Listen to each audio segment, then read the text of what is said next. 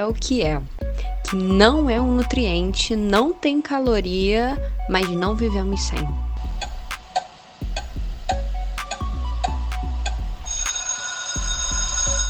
Tchan, tchan, tchan, tchan.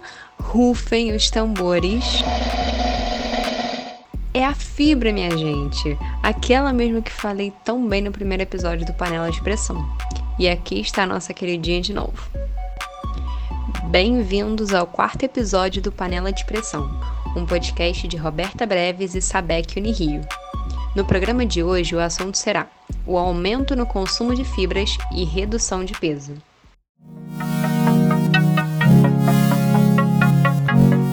Se você ouviu o episódio anterior, certamente você lembra que eu citei a pesquisa de orçamento familiar. E ainda segundo esse importantíssimo parâmetro para compreendermos como encontram-se os padrões alimentares dos brasileiros, o consumo diário de fibras pelos indivíduos é de cerca de 15 gramas por dia.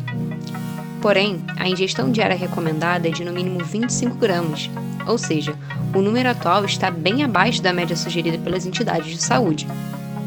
E esse cenário alimentar impacta consideravelmente no alto nível de brasileiros portadores de doenças crônicas não transmissíveis, como a obesidade. Além de observarmos muitas crianças cada vez mais precocemente com sobrepeso, em consequência de uma alimentação desbalanceada, rica em alimentos refinados e baixos níveis de atividade física.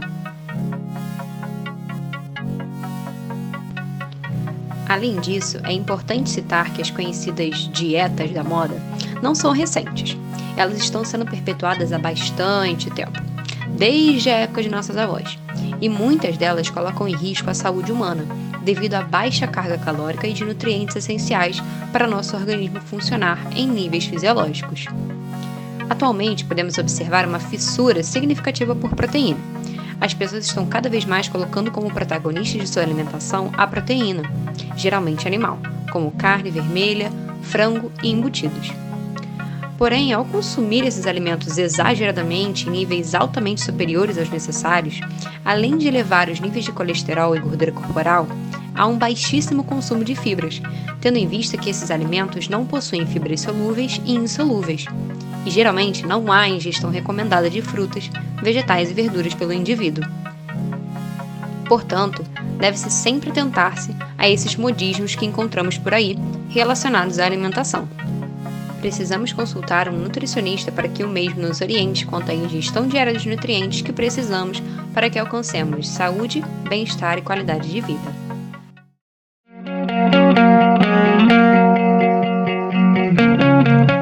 As fibras encaixam-se no grupo dos alimentos funcionais, ou seja, são aqueles que produzem efeitos metabólicos ou fisiológicos através da atuação de um nutriente ou não nutriente no crescimento, desenvolvimento, manutenção e em outras funções normais do organismo humano.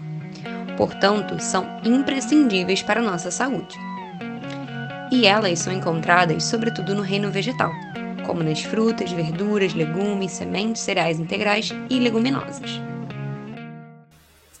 Tá bom, Roberta, mas se as fibras não são nutrientes, não tem caloria, para que, que eu vou comer isso? Poderia ocupar esse espaço comendo ai, aquele chocolate novo que lançou com pedaços de amendoim.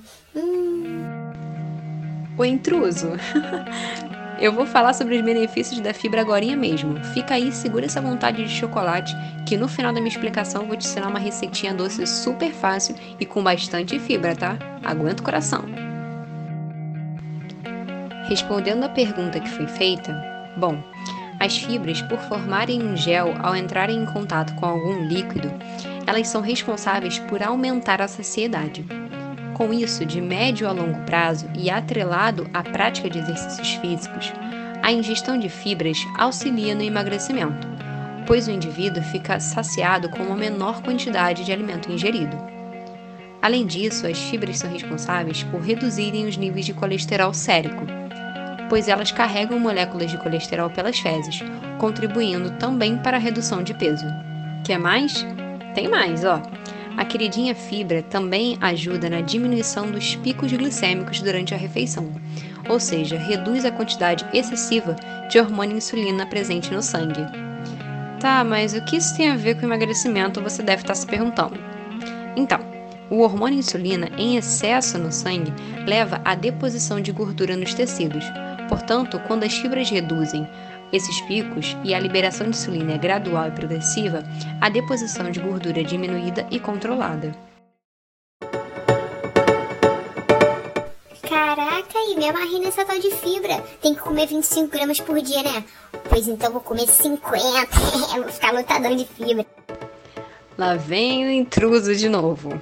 O intruso, se você fizer isso, você vai ter efeitos nada legais, pois as fibras devem ser consumidas dentro dos limites estabelecidos como saudáveis, e em excesso podem ter consequências negativas.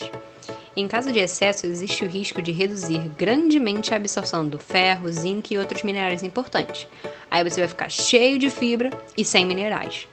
Então fala com a sua nutricionista que ela vai te orientar direitinho, tá bom? Agora eu vou ensinar a receitinha que prometi no início desse episódio. Lembra do abacaxi queen? Então, vamos utilizar ele mesmo.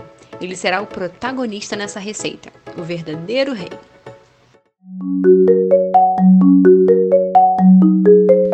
Primeiro você vai perguntar para o feirante qual abacaxi mais docinho que ele tem. Ou se você souber escolher no mercado, segue lá. E vai ser esse mesmo que a gente vai usar. Ao chegar em casa e lavar a casca do abacaxi, descasque-o e. Não. Você pensou em jogar fora? Não, não, não, não, não. Nada de desperdício aqui na panela de pressão. Com essas cascas, você pode fazer um chá de casca de abacaxi delicioso e super bacana para digestão. Após descascá-lo, corte-o em cubinhos e coloque no liquidificador. Se for preciso, coloque bem pouquinho de água, só para ajudar a processar e bata por 3 minutos. Agora, transfira para uma panela com boca larga e leve ao fogo alto, até que esse sucão de abacaxi levante fervura. Após isso, abaixe o fogo e mexa a cada dois minutos, mais ou menos, até que esse suco reduza significativamente e sobre apenas um concentrado de açúcares próprios da fruta e fibras do abacaxi. Depois desse processo, coloque em um prato e leve para o congelador por mais ou menos duas horas. Por fim, molde em formato de bolinhas e passe em coco ralado. E prontinho! Um beijinho de abacaxi super delicioso com poucos ingredientes, açúcares naturais e fibra. Mas consuma com moderação, tá?